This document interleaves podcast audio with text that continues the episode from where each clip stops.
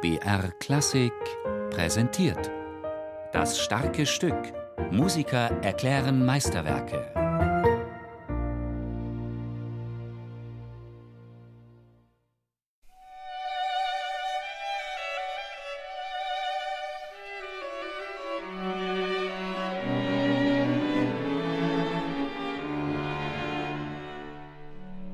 Es ist auch innerhalb der Brahmschen Kammermusik eines der, muss ich jetzt vorsichtig diplomatisch sein, aber ich persönlich würde sagen, wirklich das Kammermusikwerk von Brahms, wo sich auch Probleme lösen. Da können Sie nicht eine Note ändern, keine einzige.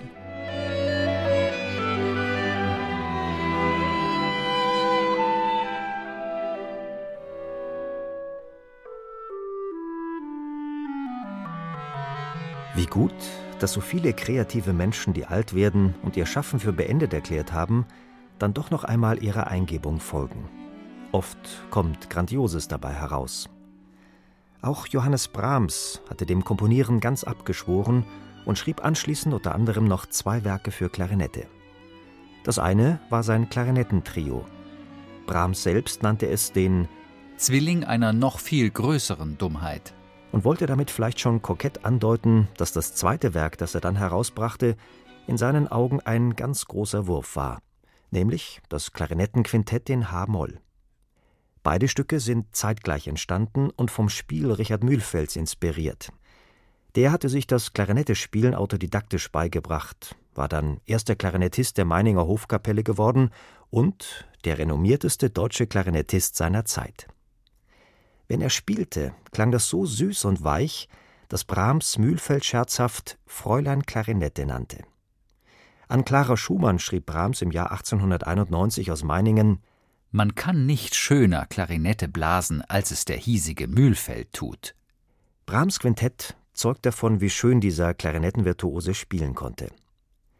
Wenn Jörg Wiedmann es heute spielt, dann sieht er das Quintett aber nicht nur mit den Augen des Interpreten, da er selbst Komponist ist, beeindruckt ihn sehr die Machart des Werkes, zum Beispiel Brahms Harmonik gleich zu Beginn. Der beginnt das mit einer Terz, die ich als D-Dur höre, der ich jetzt mal behaupte, das Brahms Klarinettenquintett nicht zu kennen.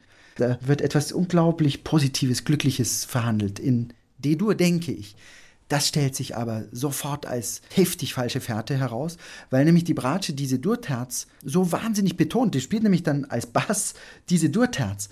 Also so viel Durterz kann gar nicht sein. Also während ich Ihnen das erzähle, gerade eine Gänsehaut, weil das ist was so bedrohliches. Dann kommt diese betonte Durterz, plötzlich das H im Cello. Und das durchzieht das ganze Stück wie ein Memento Mori. Wir müssen wissen, dass wir, egal wie wir tanzen und uns freuen, dass wir sterben müssen. Und das ist ja etwas, was Brahms nun wirklich wusste. Es ist sein letztes Kammermusikwerk.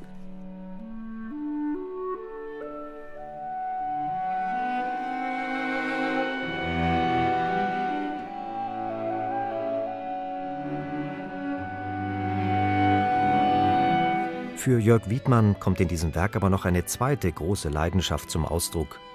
Nicht nur die für das Spiel Richard Mühlfelds, sondern auch seine Zuneigung zu Clara Schumann, die er immer noch anbetete.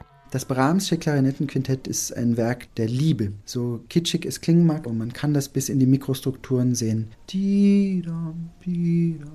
Clara, Clara sie kamen ja doch nicht zusammen. Also nach Schumanns Tod und Schumann war wie viele Jahre da schon tot? Wann ist der Schumann gestorben? 56 gestorben, ja, das ist unfassbar. Aber er schmachtet sie eigentlich immer noch wie eine Teenagerliebe an in diesem Stück, allerdings immer in diesem gebrochenen Zurückschauen.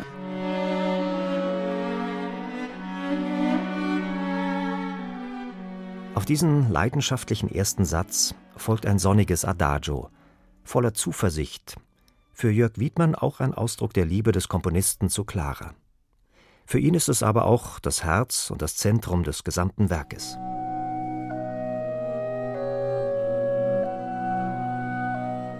Im Mittelteil des Adagios lässt Brahms auch ungarische Klänge mit einfließen. Da gibt es nun tatsächlich eine Imitation dieses wunderbaren ungarischen Instrumentes des Cymbals. Das ist etwas ganz Anrührendes, weil er da ganz bei sich ist. Wir kennen immer wieder ungarische Elemente im Violinkonzert, überall taucht das mal auf.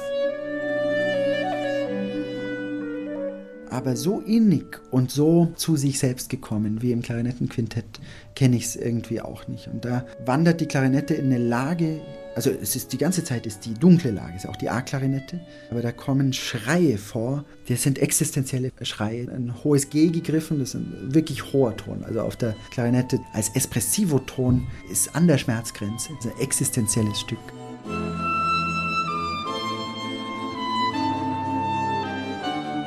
Herausfordernd sind diese hohen Töne für den Interpreten. Fast noch schwieriger ist aber der Schluss des langsamen Satzes. Der letzte Ton darf nur noch zu erahnen sein. Auf der Klarinette ein wahres Kunststück, denn sie erfordert ja einen kräftigen Atem für die Tonerzeugung. Wenn man denkt, jetzt kann es nicht mehr leiser werden und es verklingt in höhere Sphären. Und dann kommt ein letzter Akkord, von dem jeder überzeugt ist, das ist der letzte. Und der löst sich dann nochmal auf in einen Hauch, das muss man auch versuchen in jeder Aufführung, man muss das Risiko eingehen, dass der nicht klingt. Dann klingt er entweder genau richtig oder er kommt nicht, aber, aber no risk, no fun. Da, da, muss man an die Grenzen gehen. Der Brahms zwingt einen dazu. Und da kommt dieser letzte Akkord, vermeintlich letzte Akkord, und löst sich auf in Clara.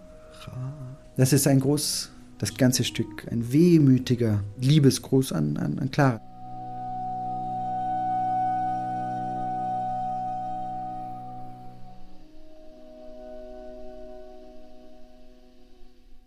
Wie in diesem Adagio kommt auch im Scherzo, also dem dritten Satz, Brahms Liebe zur ungarischen Musik zum Ausdruck. Der wahre Wundersatz ist für Jörg Wiedmann in diesem Klarinettenquintett aber der Schlusssatz. Ich habe den Eindruck, dass er in jeder dieser Variationen des letzten Satzes sich von einer kompositorischen Liebe verabschiedet. In der ersten Variation für mich eindeutig Bach. Diese Cello-Variation, das ist eigentlich eine Bach-Cello-Suite. Also vom Gestus her. Und dann gibt es diese ungarische zweite und da darf man nie vergessen, und das darf man auch als Interpret nicht vergessen, genau dieser Rhythmus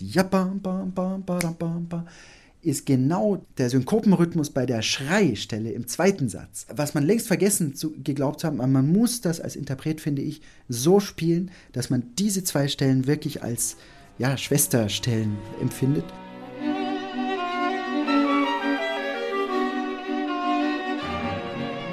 Und dann kommt der erschütterndste Moment des Satzes, und zwar kurz bevor er endet. Dann rastet das ein, diesen Memento Mori-Moment. Die Klarinette steigt nochmal letztes Mal auf in Höhe, eigentlich auch wie ein Schrei, und steigt dann chromatisch abwärts, Dur, Moll, dann kommt wieder das Anfangsthema und steigt scheinbar genauso wie am Schluss des ersten Satzes, aber mit anderen längeren, gedehnten Werten genauso ab wie der erste Satz und es endet dann mit dieser fatalen Quinte. Und jetzt kommt ein Aufschrei.